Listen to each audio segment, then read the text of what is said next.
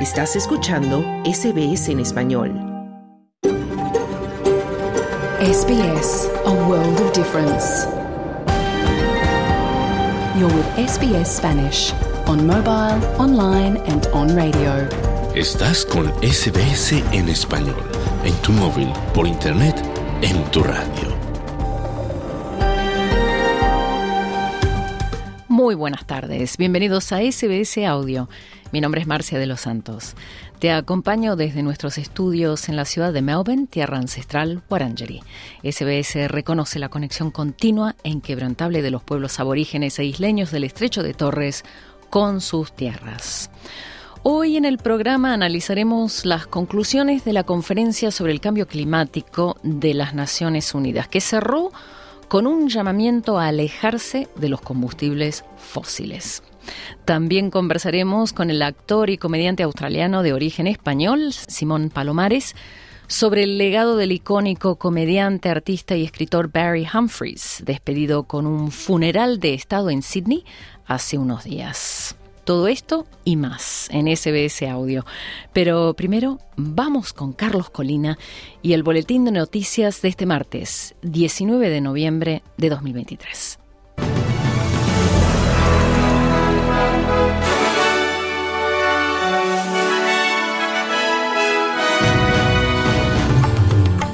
Diputados laboristas se unen al llamamiento para un alto al fuego permanente en Gaza. Residentes de una comunidad indígena del extremo norte de Queensland serán evacuados luego de inundaciones. Y el terrorista convicto Abdul Nasser Benbrika saldrá en prisión bajo estrictas condiciones.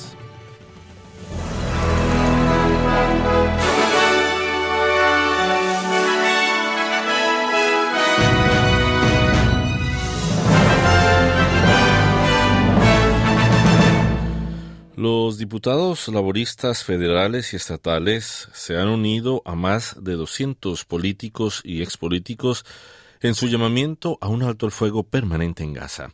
En una carta coordinada por Anthony Dadam, diputado laborista de Nueva Gales del Sur, y Jenny Leong, diputada de los Verdes de Nueva Gales del Sur, los firmantes coinciden en que la ocupación de Cisjordania y Gaza es intolerable y avergüenza a la comunidad internacional.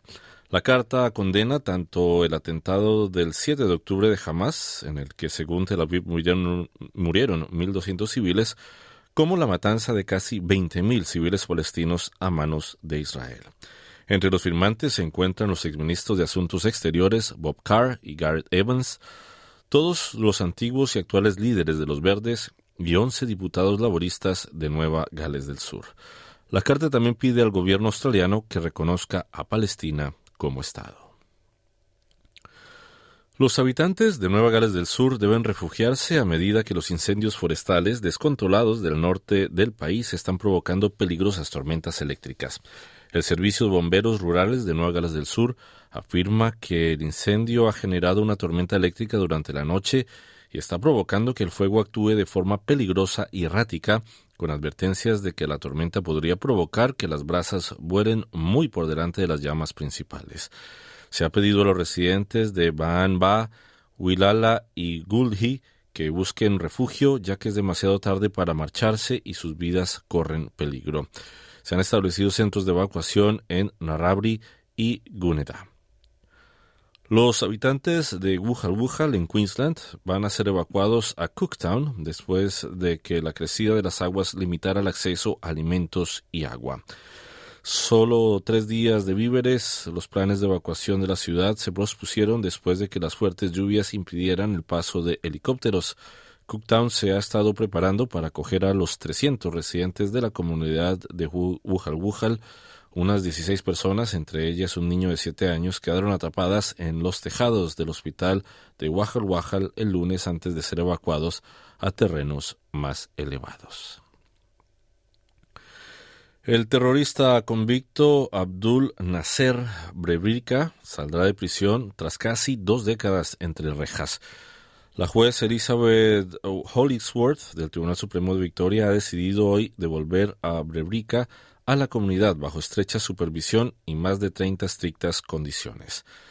Brevenvika fue condenado en 2005 por conspirar para atentar contra lugares emblemáticos de Melbourne, entre ellos el MCG, el día de la gran final de la AFL.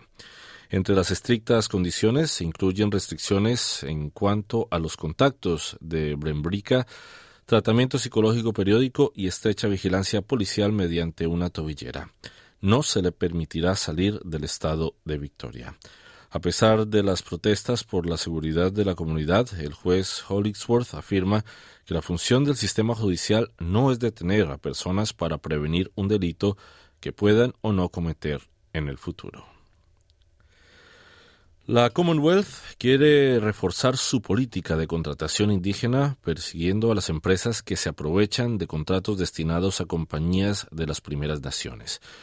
En una nueva revisión gubernamental, las empresas que se creen que son black cuddling o revestimiento negro en español, término que hace referencia a la práctica de empresas no indígenas que se aprovechan de una empresa o persona indígena para acceder a la parte de 3% de los contratos federales designados para ellas.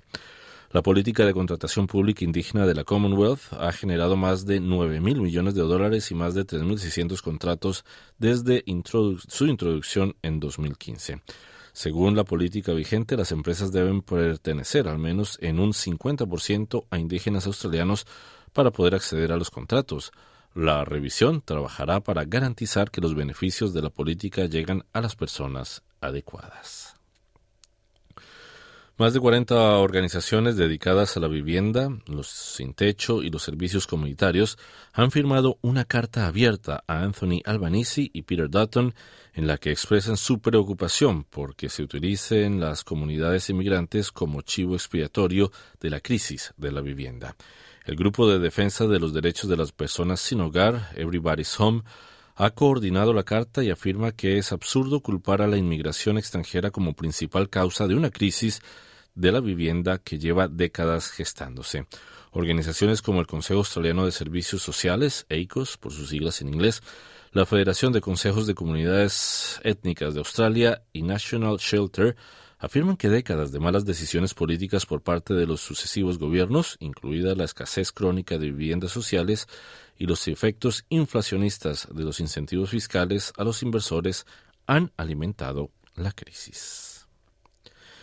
El ministro federal de Inmigración, Andrew Giles, se reunirá hoy en Canberra con sus homólogos de los estados y territorios para establecer una mesa redonda sobre la inmigración.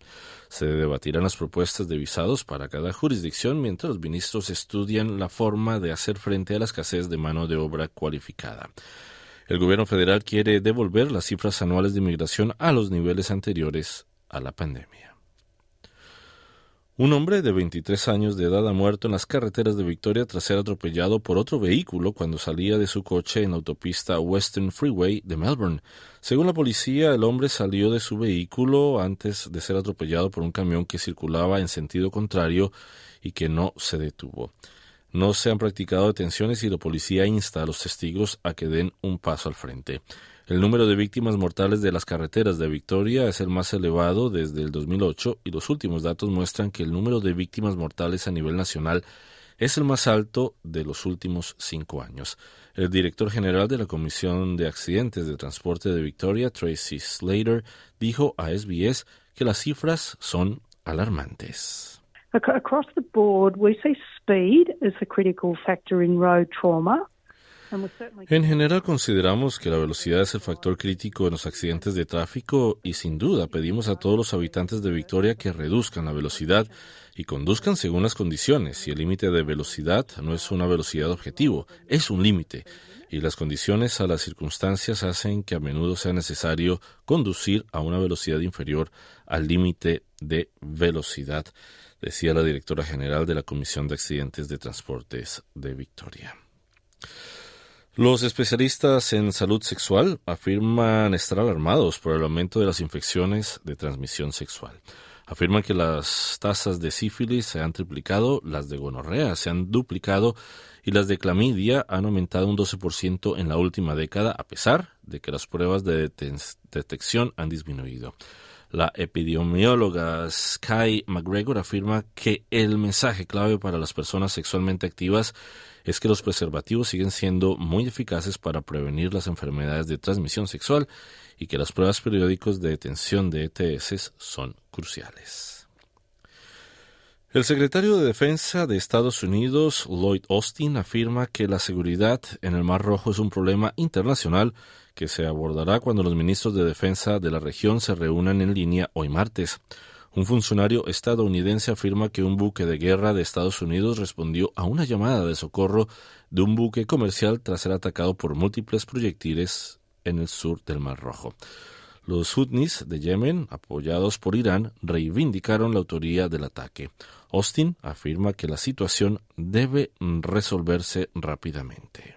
Regarding the Houthis, um, these attacks are reckless en cuanto a los Houthis, esos ataques son temerarios, peligrosos y violan el derecho internacional. Por eso estamos actuando para formar una coalición internacional que haga frente a esta amenaza. Y me gustaría recordarles que esto no es solo una cuestión de Estados Unidos, es un problema internacional y merece una respuesta internacional. La multinacional petrolera BP dice que suspende toda navegación por el Mar Rojo debido al deterioro de la situación de seguridad.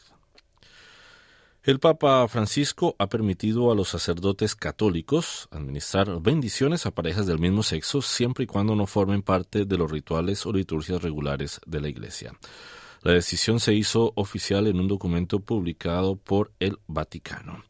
El documento dice que la Iglesia Católica sigue considerando el matrimonio como entre un hombre y una mujer, pero dice que el cambio debe ser una señal de que Dios acoge a todos.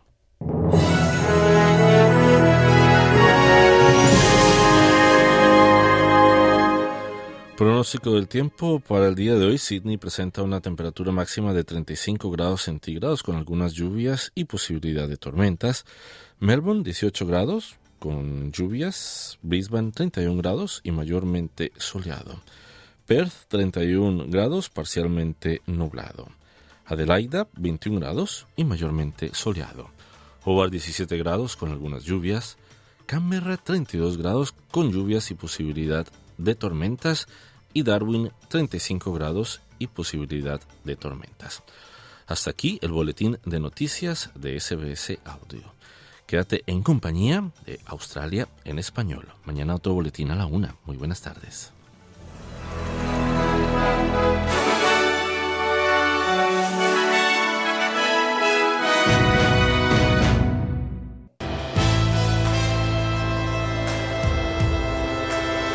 Bienvenidos. Aquí comienza SBS Audio. Australia en español. Muy buenas tardes y bienvenidos a SBS Audio.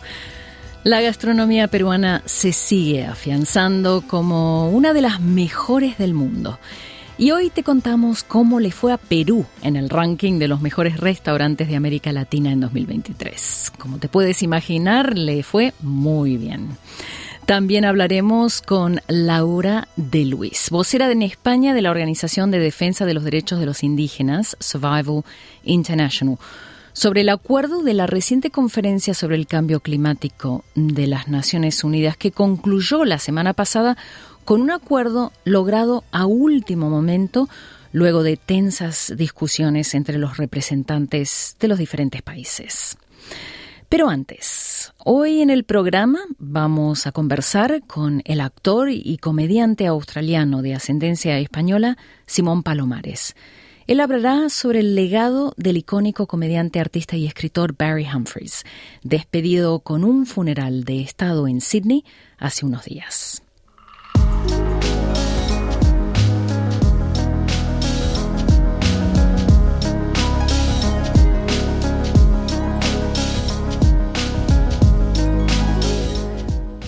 Humphries falleció en abril de 2023, a los 89 años, en un hospital de Sydney a raíz de complicaciones derivadas de una operación quirúrgica. Pero Australia lo despidió oficialmente el 15 de diciembre de 2023 con un funeral de Estado. Humphreys, conocido también por sus alter egos Dame Edna Everidge y Celeste Patterson, apareció a lo largo de su carrera en más de 20 películas, incluido un papel en la trilogía El Hobbit, y también era la voz del tiburón Bruce en la película de dibujos animados Buscando a Nemo. Escribió además numerosos libros de humor y llegó a la fama tras mudarse a Londres, donde produjo y actuó en varios programas de televisión en las décadas de 1980 y 1990.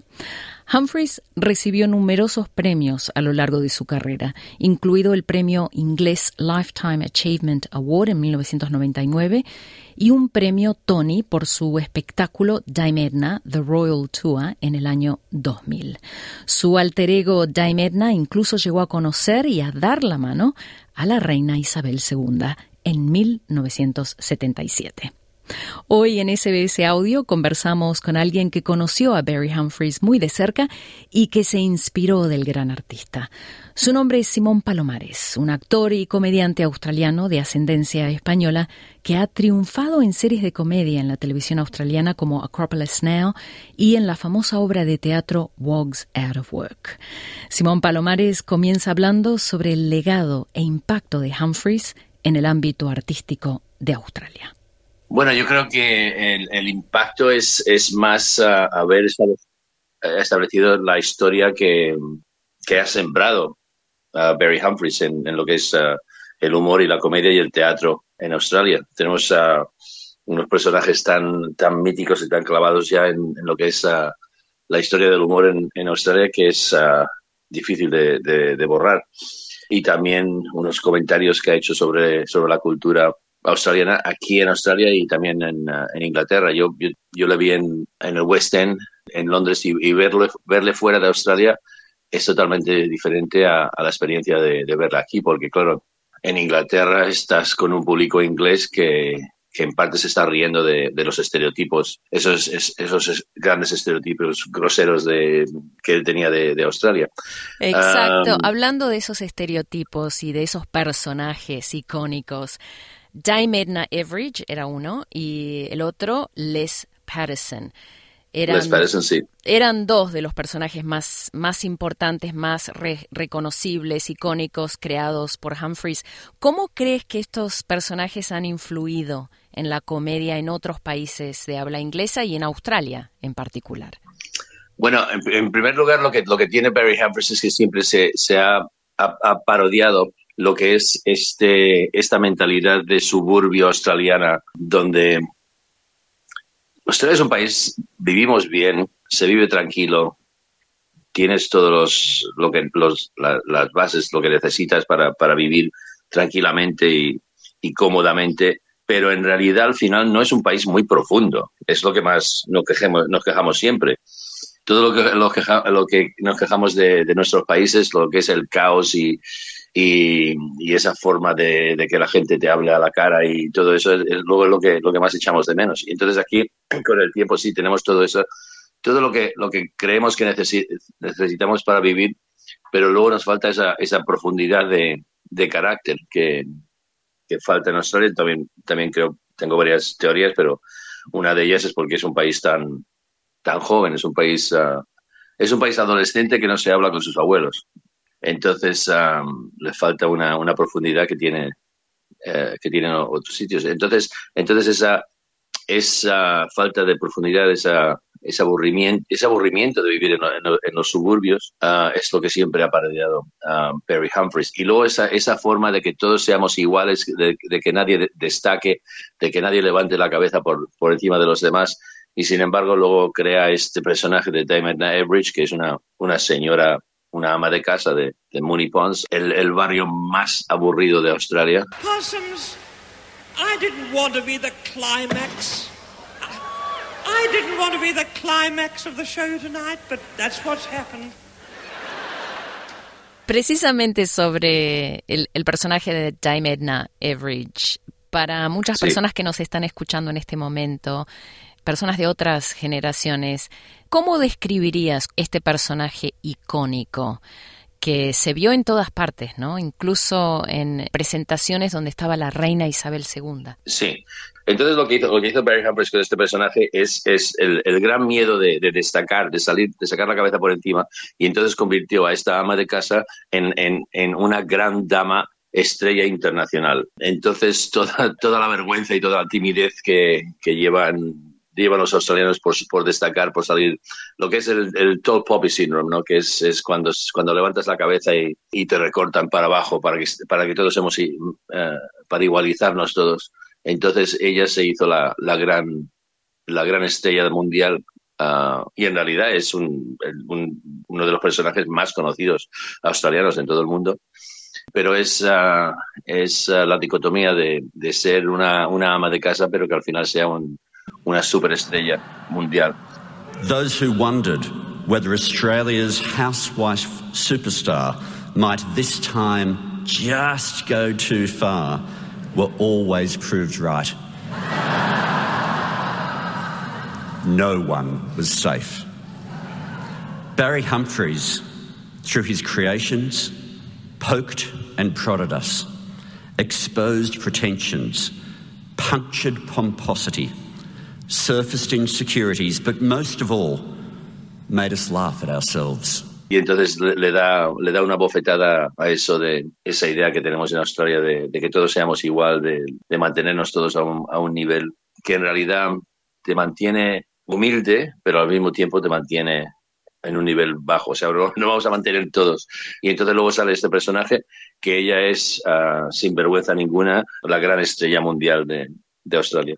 Y luego, y luego el, el gran símbolo, uh, el gran símbolo de, de Diamond Average, que es, o sea, the top of syndrome, que es la, la, la amapola alta, en cuanto se, en cuanto se, se, sobresale la amapola, hay que, hay que cortarla.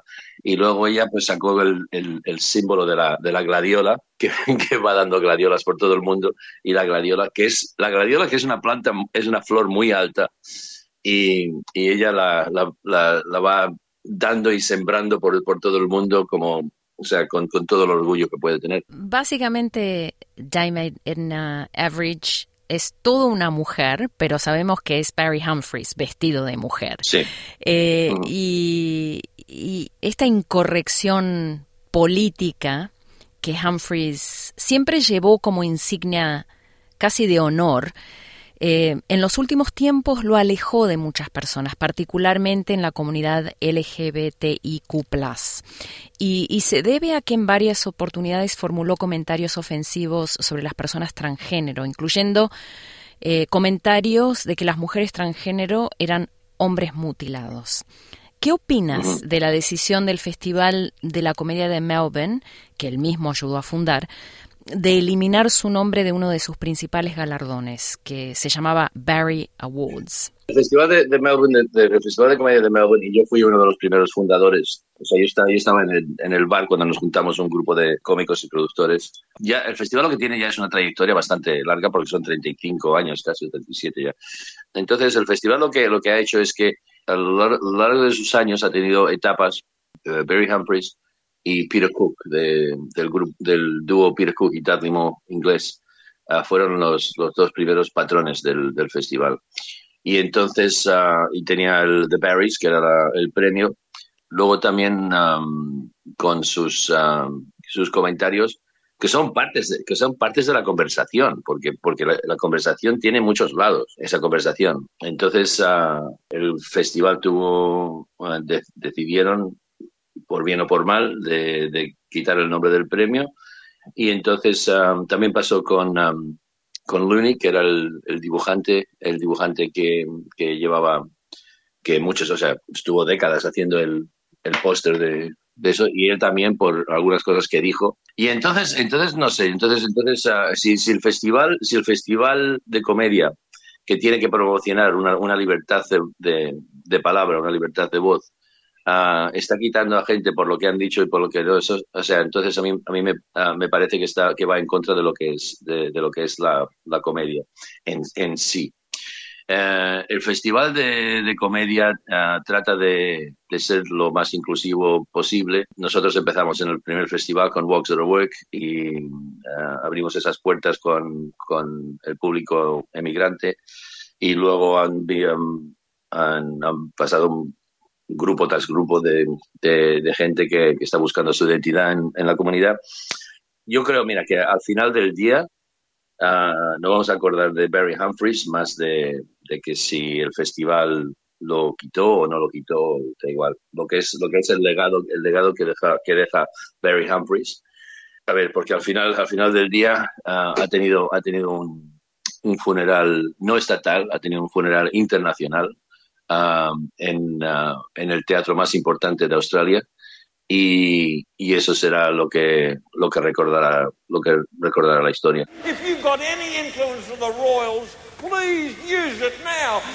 It's Les Patterson, the Australian cultural attaché. I belong there. Look, if I get kicked out of this party, it'll be in all the newspapers, and you know Simón, ¿cómo describirías la influencia de Barry Humphries en tu carrera como actor y comediante? Porque sé que puedes compartir algunas anécdotas personales sobre tu experiencia o, tus encuentros con Barry Humphries a lo largo de los años. Yo, llevaba un año ah, ah, haciendo comedia en Melbourne, en, um, y estaba haciendo un show, eh, estaba haciendo un show en el, en el uh, Universal, en Universal Theatre, que era un teatro pequeño en, uh, en Fitzroy. Esto fue el año, el, el año antes de formar el, el festival de, el festival de comedia. Tendría 24, 25 años o algo, así. Y entonces uh, hicimos un show que duró un par de semanas en ese teatro y a los dos o tres días llego al teatro un día y hay un hay una carta en, en, en mi mesita y, y, la abro y es una carta que decía, uh, Dear Simon, this is a fan letter from Barry Humphries. Estimado Simón, esta es una carta de Barry Humphries. Esta es una carta de Barry, de Barry Humphries y, contándome de que había estado en el show hace un par de noches y lo que le había encantado y, el, y lo importante que era lo que estaba haciendo y todo eso. Entonces, entonces de recibir a alguien una carta así de alguien de alguien uh, de esa estatura en, en lo que tú amas, en lo que tú te gusta hacer, pues para mí fue una forma de, que alguien me diera un, toque en, un toque en el hombro y decir lo que estás haciendo vas, bien por donde, por donde eso. Y luego el año siguiente nos dio el ánimo y, eh, el apoyo interno de, de, luego hacer una obra como Walks at Work, que también fue algo que, que tuvo que romper muchas uh, puertas para, para salir adelante. Y, salió adelante. Y salió adelante con una, una, fama increíble. Sí, se convirtió en la. En, en un año se convirtió en la, la, obra más, más vendida, más taquillera de la historia de, de Australia y de ahí, de, de, ese, de, ese, mismo pequeño teatro donde, donde recibí esa carta de Barry Humphries, de ahí saltamos a, a los 12 meses a la Sydney Opera House. Simón Palomares, finalmente, ¿cuál consideras que es el legado más perdurable de Barry Humphries en la industria del entretenimiento y, y cómo ha dejado su huella en la comedia contemporánea en Australia? Uh, es el permiso que le dio a todos los cómicos a, a, hacer lo que querían hacer, a dar permiso. Eso, eso es lo que hace cada vez que una persona, eh, que una persona se destaca en, uh, en, una de las artes, está abriendo una puerta y está dando permiso a, lo, a los demás a hacer, a hacer, lo suyo. Entonces él lo hizo con, con cómicos um, australianos. Barry Humphries lo que, lo que nos enseñó es, es a reírse de, de, nosotros mismos, porque, porque Barry Humphries, y, y sé que ha habido, um, ha habido criterios de, que, de racismo y de esto y, de, y, de, y del otro, pero lo que, lo que, del que más ha, parodiado y de, de quien más se ha reído es de el australiano de media clase blanco. Simón Palomares, comediante y actor australiano de ascendencia española, muchísimas gracias por hablar con SBS Audio Australia en español y por compartir tu, tu tiempo y anécdotas sobre Barry Humphries esta tarde. Encantado, nos pronto. Estás escuchando SBS en español.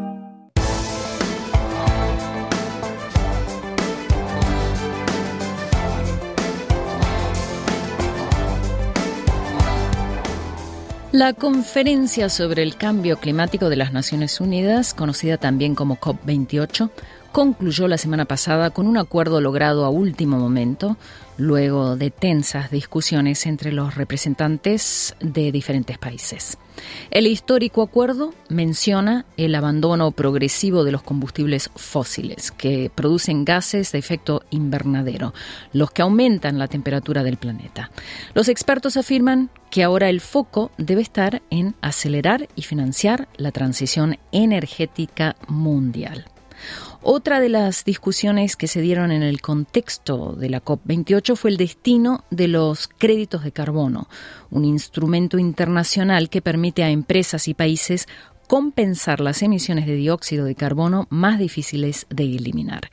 Esto lo hacen invirtiendo en proyectos que mitiguen los gases de efecto invernadero, por ejemplo, a través de la captura de dióxido de carbono o la reforestación. Algunas organizaciones, sin embargo, consideran que la utilización de créditos de carbono representa una amenaza contra los territorios indígenas vulnerables y lo equiparan con la tala masiva o la minería. Acusan que estos créditos de carbono representan una nueva e importante fórmula para que gobiernos, empresas y ONGs conservacionistas puedan beneficiarse del robo de territorios indígenas. Para hablar de este tema, nuestro compañero Claudio Vázquez entrevistó a Laura de Luis, vocera en España de la Organización de Defensa de los Derechos de los Indígenas Survival International, quien comienza ofreciendo su opinión sobre el acuerdo de la reciente COP28. Bueno, pues contra todo pronóstico, la valoración que hacemos desde Survival International sobre la COP28 es que al final eh, ha terminado en lo que consideramos que es una buena noticia y es que el mercado global de créditos de carbono no ha podido ser acordado. Así que se han, emplazado las futuras discusiones para, para, las próximas cumbres climáticas. Desde Survival veníamos denunciando que si se hubiera alcanzado un acuerdo, esto habría significado una expansión de los créditos de carbono en todo el mundo y ello hubiera pues provocado un aumento del robo de tierras de pueblos indígenas. Y Laura, ¿nos podrías explicar qué son específicamente los créditos de carbono y por qué se piensa que estos créditos podrían ser perjudiciales ¿no? para las poblaciones indígenas y sus territorios amenazados alrededor del mundo? Las compensaciones a base de créditos de carbono, eh, bueno, en realidad forman parte de un nuevo impulso a la mercantilización de la naturaleza. La idea que hay detrás de, los mercados de carbono es que empresas contaminantes, en vez de reducir sus propias emisiones de gases de efecto invernadero, pueden comprar créditos de carbono a terceros, supuestamente eh, unos créditos que son derivados de la reducción de emisiones de carbono en algún otro lugar. Y muchos de esos lugares resulta que son áreas prote protegidas. En la práctica esto significa que estas áreas protegidas podrían utilizarse para generar créditos de carbono que empresas contaminantes, gobiernos u otros particulares pueden comprar en los mercados para compensar sus propias emisiones. De este modo, en teoría, todo el mundo gana, ¿no? A más áreas protegidas, más mitigamos el cambio climático y de este modo mmm, salvamos la biodiversidad y al mismo tiempo pues salvamos el clima, ¿no? Pero la realidad e, es bien distinta, porque el modelo de, con, de conservación que, esconden estas áreas protegidas es un modelo militarizado y que tiene un larguísimo historial de brutales violaciones contra los derechos de los pueblos indígenas. Es decir, en nombre de la conservación de la naturaleza se crean áreas protegidas por todo el planeta, especialmente en, en el continente asiático y africano, que suponen el robo de tierras indígenas, es decir, a los pueblos indígenas se los expulsa de estos territorios y además sufren una violencia atroz a manos de los guardaparques que financian estas ONGs conservacionistas para patrullar estas áreas protegidas. Y ustedes como organización, Laura, también denuncian ¿no? que muchas de estas empresas que utilizan los créditos de carbono los utilizan ¿no? como un lavado de imagen, ¿no? Para blanquear su imagen, o en este caso greenwashing, que es, digamos, un blanqueo a través de la supuesta protección del medio ambiente. ¿Nos podrías explicar esta denuncia y también quiénes estarían detrás ¿no? de este tipo de, de acciones? La mayoría de los sistemas basados en la naturaleza para compensar las emisiones de carbono no son más que engañosas operaciones de greenwashing. Es decir, Detrás de ello, pues lo que hay son lavados de imagen eh, para empresas muy contaminantes, gobiernos, etcétera, y que ahora de una forma muy fácil, pues como decía, en nombre de estos de estas soluciones basadas en la naturaleza, pues parece que en realidad están haciendo algo para proteger el medio ambiente y para combatir el cambio climático, cuando la realidad es que pueden seguir contaminando lo mismo, no cambia nada pero bueno, se cuelgan esa, esa etiqueta verde. Hay numerosas investigaciones sobre proyectos de compensación que dicen salvar los bosques u otros ecosistemas y que se ha demostrado que en realidad están contribuyendo muy poco o absolutamente nada a prevenir las emisiones de carbono o a almacenar carbono adicional. En cuanto a los créditos de carbono que se venden, pues dentro de estos sistemas se generan mediante una, lo que se llama una contabilidad fraudulenta. Por ejemplo, afirmando que una zona habría quedado destruida muy rápidamente de no ser por el proyecto X de absorción de carbono, cuando lo cierto es que en realidad no se encontraba amenazada. Y tenemos, pues no, mm, además de múltiples investigaciones in situ, hay estudios científicos también que, que vienen a corroborar esto. Hay un estudio científico reciente que concluyó que más del 90% de los créditos de carbono que se generan en bosques tropicales no están reduciendo lo más mínimo las emisiones de, carbono a nivel planetario. Así que son cada vez más los datos, cada vez más es más visible esta trampa y sin embargo pues nos preguntamos porque cada vez, eh, bueno, porque no nos lo preguntamos porque lo sabemos, ¿no? Porque son cada vez mayores estos impulsos a los mercados de crédito de carbono? Pues porque hay muchos intereses detrás por parte de gobiernos, por parte de empresas, por lo que comentaba antes, para que mm, parezca que hacen algo para combatir el cambio climático y, al mismo tiempo, bueno, pues que eso no suponga ningún cambio en sus actividades y puedan seguir contaminando de la misma manera que lo vienen haciendo. Entonces, en este sentido, tal vez algunos proyectos de conservación de la naturaleza promovidos por ONGs podrían estar entrando en conflicto con la sobrevivencia también de algunos pueblos indígenas amenazados y la protección de sus territorios. ¿Por qué se piensa esto? ¿No hay compatibilidad entre estos dos tipos de, proyectos de conservación y protección? Sobre el papel que pueden estar jugando o que de hecho de facto juegan las organizaciones de conservación de la naturaleza y que entran en conflicto con la supervivencia de, pueblos indígenas, pues está el hecho de que, muchas de estas ONGs eh, están, están detrás del impulso a este mercado de créditos de carbono. Eh, hay muchos dispositivos de compensación de carbono que administran, gestionan o incluso desarrollan directamente o indirectamente grandes organizaciones conservacionistas como por ejemplo The mm, Wildlife Conservation Society, Conservation International. Y bueno, pues que de este modo esperan obtener financiación adicional para, para, esas áreas protegidas que ya están impulsando y que, como decíamos previamente, pues derivan en, en la expulsión de pueblos indígenas de, de sus tierras ancestrales y, por tanto, en la violación sistemática de sus derechos fundamentales. Entonces, considerando este problema que se plantea Laura, ¿es posible conjugar la conservación del medio ambiente con la protección de estas poblaciones indígenas amenazadas, justamente en momentos donde parece ser lo más necesario, ¿no? Porque vivimos una emergencia climática y muchas de las personas más amenazadas justamente por esta emergencia son las poblaciones indígenas, que habitan territorios que están siendo dañados, perjudicados por el cambio climático. Sobre la pregunta de cómo se puede conjugar la conservación del medio ambiente y la protección de las poblaciones indígenas amenazadas, bueno, pues primero se requiere conocer un poco cuál es la realidad que hay detrás de estas zonas protegidas muchos parques nacionales, reservas de fauna y flora silvestres, bosques o sabanas que ahora se hallan, entre comillas, protegidos dentro de áreas protegidas, y esto sucede sobre todo en África y Asia, son tierras ancestrales de pueblos indígenas. Son ellos quienes las habían cuidado, quienes habían protegido la flora y la fauna en dichos lugares y quienes habían pues, conseguido que fueran excepcionales reductos de, de biodiversidad. Hasta que bueno, pues las potencias coloniales primero y más tarde las organizaciones conservacionistas pues los expulsaron de esos territorios violentamente. Estos lugares se han convertido muchas veces en destino de ensueño para, para ecoturistas de la élite del norte global y muchos de estos territorios de hecho están en espacios que han sido declarados Patrimonio Mundial de la UNESCO. Pero la realidad que se vive sobre terrenos que son lugares militarizados donde las violaciones de derechos humanos, asesinatos, torturas, etcétera, eh, pues son habituales, eh, frecuentes y donde incluso la población local sufre hambre porque no puede acceder a sus tierras y alimentar a sus familias como venía haciendo, porque bueno, pues eh, en sus territorios es donde tienen todo cuanto necesitan para, para vivir y para prosperar. Esa es la realidad que se desconoce mucho en el norte global y que hay detrás de las áreas protegidas. Entonces, a la pregunta de cómo se puede conjugar la conservación del medio ambiente y, y proteger a las poblaciones indígenas amenazadas, la medida más eficaz y más fácil es eh, proteger sus derechos territoriales, es decir, eh, no se puede expulsar a los pueblos indígenas de sus tierras ancestrales y ante cualquier proyecto que quiera llevarse a cabo en ellas,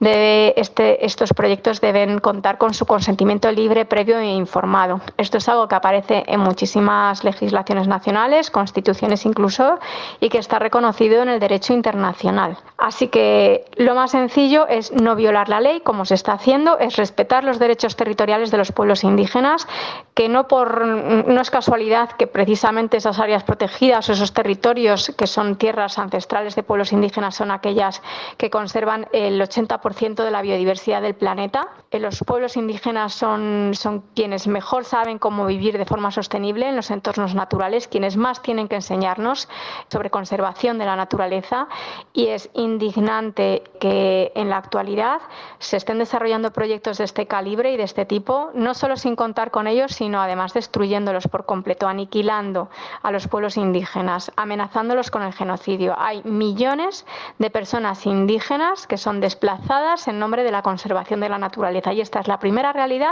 que se debe de tener si queremos realmente eh, y de forma eficaz proteger el medio ambiente. Lo venimos diciendo desde hace mucho tiempo desde Survival International, que proteger los derechos de los pueblos territoriales de los pueblos indígenas y sus derechos fundamentales es bueno pues algo que, que se debe hacer primero porque les corresponde pero que si, si queremos además proteger el medio ambiente y, mitigar el cambio climático y mirar por toda la humanidad, es una de las primeras medidas que se tendrían que estar eh, barajando en cualquier cumbre climática y en cualquier toma de decisiones que se haga pues, eh, en este sentido. Antes de despedirme, sí que me gustaría invitar a, las personas que nos están escuchando a visitar nuestra página web, que es www.survival.es. Y bueno, para mm, decirles que allí pueden encontrar mucha más información sobre la campaña que venimos desarrollando desde hace muchos años para descolonizar la conservación de la naturaleza, donde hablamos un poco de la farsa que hay detrás de estas llamadas soluciones basadas en la naturaleza, entre ellas el carbono de sangre, es decir, este mercado de crédito de carbonos y bueno, pues ver todas las formas que hay de, actuar, aliarse con los pueblos indígenas eh, en esta lucha que al final pues es beneficiosa para toda la humanidad porque estamos hablando que, a través de la defensa de sus territorios pues realmente va a haber un beneficio global eh, en la lucha contra el, contra el cambio climático. Laura de Luis, vocera de Survival International en España, muchísimas gracias por conceder esta entrevista a SBS Audio Australia en Español. Muchas gracias. SBS Spanish. Comparte nuestras historias en Facebook.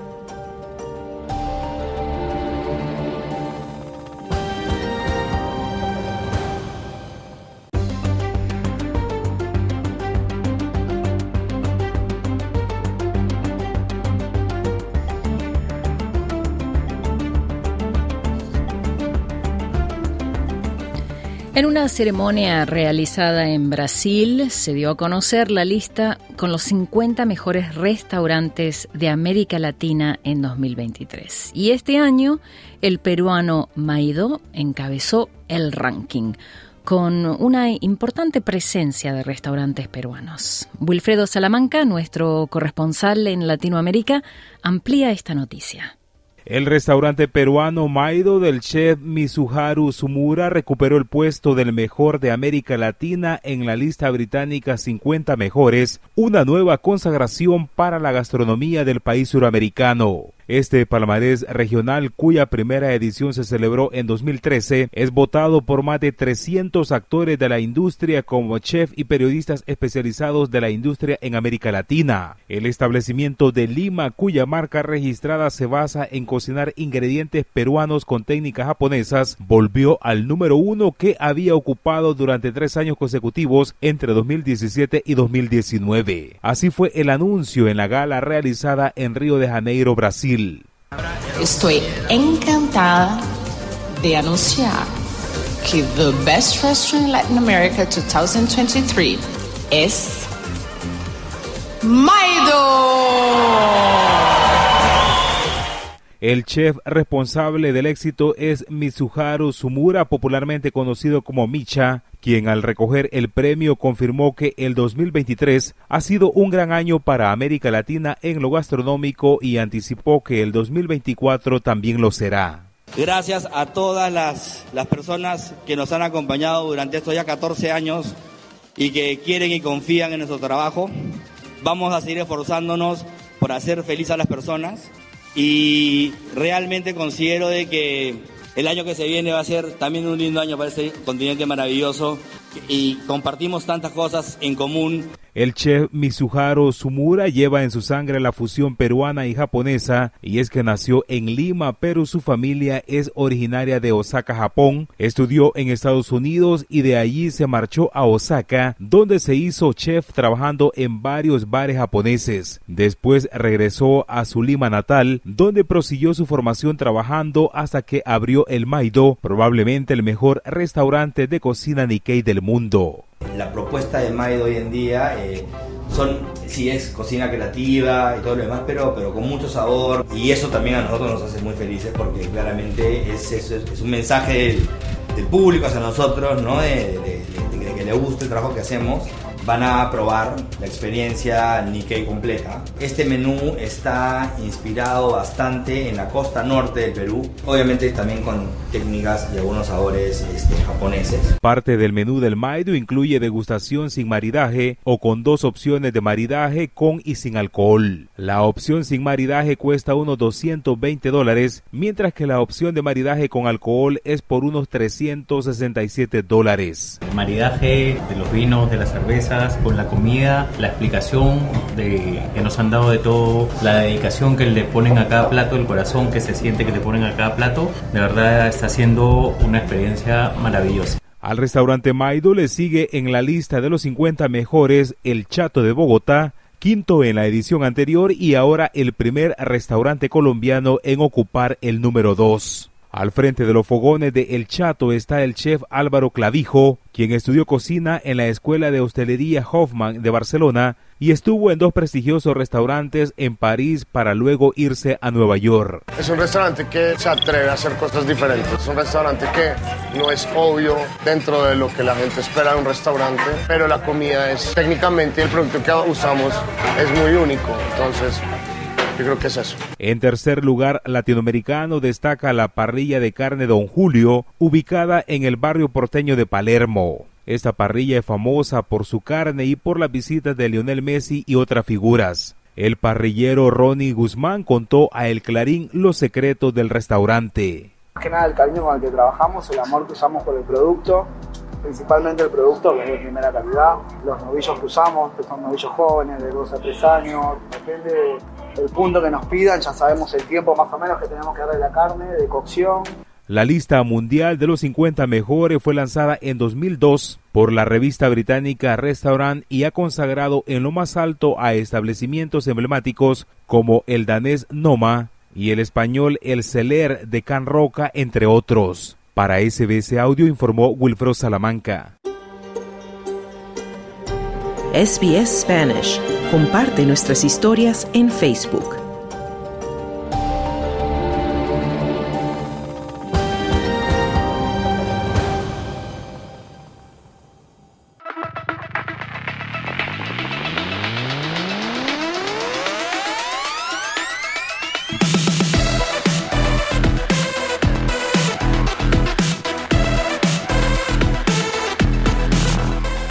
Abrimos un espacio ahora para los deportes con nuestro compañero Carlos Colina. Muy buenas tardes, Carlos, y bienvenido nuevamente. Último programa para ti antes de irte de vacaciones. último programa, última entrada antes de que vaya a vacaciones. Bueno, mañana es mi último día administrativo, pero sí ya unas merecidas vacaciones de un mes. No van a escuchar tu hermosa voz por cinco semanas los oyentes. Pero bueno, comenzamos con una noticia sobre el Mundial de Clubes, ¿no es así? Claro que sí, ya tenemos el primer finalista, Fluminense ya divisa en el horizonte el trono del Mundial, aunque eh, a Hali egipcio no le puso la alfombra roja, con un fútbol más práctico que espectacular, el campeón sudamericano derrotó 2 a 0 al africano en Jeddah y se ganó el derecho a jugar por el título en el Mundial de Clubes. Desde Jeddah, nuestro corresponsal Sergio Levinsky. ¿Cómo están? Los saluda Sergio Levinsky desde Jeddah, Arabia Saudita, con el Mundial de Clubes. Ya en la etapa de la definición, entramos en los últimos días. Estamos a nada más que tres días de la finalísima del Mundial de Clubes, esperando por el segundo partido que se jugará en las próximas horas entre Manchester City y Reds Urawa de Japón. Con este partido se sabrá cuál es el finalista que acompañará al Fluminense. Por fin un equipo sudamericano, después de tantas irregularidades, muchas veces ya empezó a quedar Sudamérica fuera de la final. Esto le costó carísimo porque en el próximo formato de este Mundial de Clubes que se llamará Copa Intercontinental, ya pasará a ser uno más entre todos los continentes para jugar un partido final frente al campeón de la Champions League Europea. Es decir, que Sudamérica paga este presente no tan bueno pero el Fluminense sí que hizo honor a, la historia sudamericana y le ganó 2 a 0 muy bien al, Ali en un partido en el que los egipcios fueron absolutos locales, con un griterío total de, los hinchas, una franja muy pequeña de 2.000 a 3.000 brasileños que se acercaron hasta Arabia Saudita, calculamos que ahora para la final va a haber muchos más, pero bueno, lentamente, como decía, se fue apagando ese griterío a partir de que después del primer tiempo en el que eh, el equipo de Lely tuvo muchísimas situaciones de gol, todas desperdiciadas por una falta absoluta de eficacia en los últimos metros, porque había jugado realmente bien, tal vez con demasiado vértigo, vértigo ante un equipo brasileño muy atildado, muy tranquilo, con jugadores muy veteranos que saben mucho, no solamente con la pelota, sino del manejo de los tiempos. Me refiero a Felipe Melo, a Marcelo, al arquero Fabio, a Ganso, a Germán Cano jugadores con muchísima experiencia que manejan muy bien, como decía, cada uno de los tiempos. El primer tiempo se dieron cuenta que había que aguantar ese chubasco, que aguantar el ataque permanente, demasiado acelerado del equipo egipcio que no pudo concretar y así todo, así todo Fluminense, cada vez que tuvo la pelota, fíjense que eh, Al-Ali remató 12 veces al largo del primer tiempo, Fluminense solamente dos, y los dos tiros de Fluminense por parte del colombiano John Arias pegaron en el palo. Esto dice bastante sobre la diferencia de eficacia entre uno y otro. En el segundo tiempo ya la cosa cambió. Los brasileños se dieron cuenta ya de cómo era el equipo egipcio, empezaron a retener más la pelota, a tocar mejor, a triangular, que es lo que más le gusta a su técnico eh, Fernando Diniz, y de esta manera ya le costó mucho más a los egipcios. Ya no llegaron tanto, ya los brasileños tenían más la pelota, hasta que llegó el penal que fabricó en el mejor sentido de la palabra Marcelo, porque él construyó ese penal prácticamente, le hicieron la falta dentro del área después de una mague, de una buena salida, y con ese penal que por fin ejecutó Arias y concretó, aunque el arquero El Sharawi se tiró muy bien, como suele tirarse, ya le trajo un penal a Benzema, ¿se acuerdan? En el partido de cuarto de final. De esta manera el Fluminense ya se adueñó absolutamente de la situación, ya tocó cada vez mejor, cada vez más estilo sudamericano, estilo brasileño, hasta que Diniz empezó a hacer los mismos cambios que hace siempre, sacar a todos los veteranos, poner a los más jóvenes, y así entró John Kennedy, el que tiene nombre y apellido de expresidente de los Estados Unidos, autor siempre de goles decisivos. Bueno, Kennedy con el pelo platinado en el segundo tiempo, faltando pocos minutos, aseguró con el 2 a 0 el marcador y ya no hubo más nada que hacer y terminó en toque absoluto y festival de los brasileños que ahora esperan por el ganador de Manchester City contra Reds En las próximas horas. Ahí tendremos la final del próximo viernes en el estadio Kim Abdullah Sport City de aquí de Jeddah, Arabia Saudita. Un gran saludo para ustedes, Sergio Levinsky desde Jeddah. Bueno, ahí estaba Sergio Levinsky y rápidamente, Marcia, te voy a decir eh, el, cómo quedó el sorteo que se celebró anoche en Suiza de la Champions League.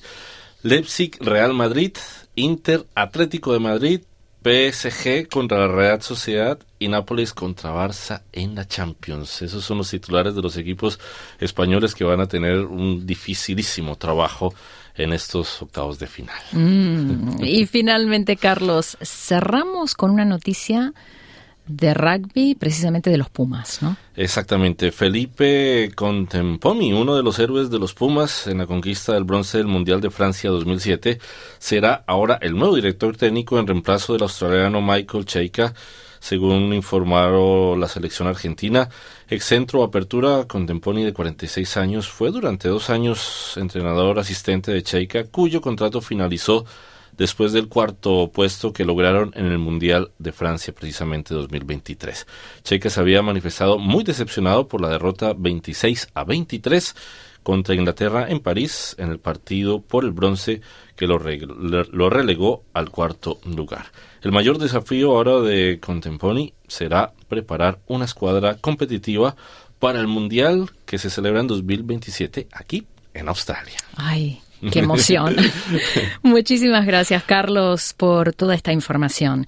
Y así llegamos al final de SBS Audio. Recuerda que en los próximos minutos este programa estará disponible en nuestra página de internet, en sbs.com.au barra Spanish, y también por la aplicación SBS Audio. No te olvides que estamos en Instagram y Facebook. Búscanos bajo el nombre SBS Spanish Australia en español. Muchísimas gracias por tu compañía. Que tengas una hermosa tarde. Hasta la próxima. SBS en español en tu móvil, internet y en tu radio.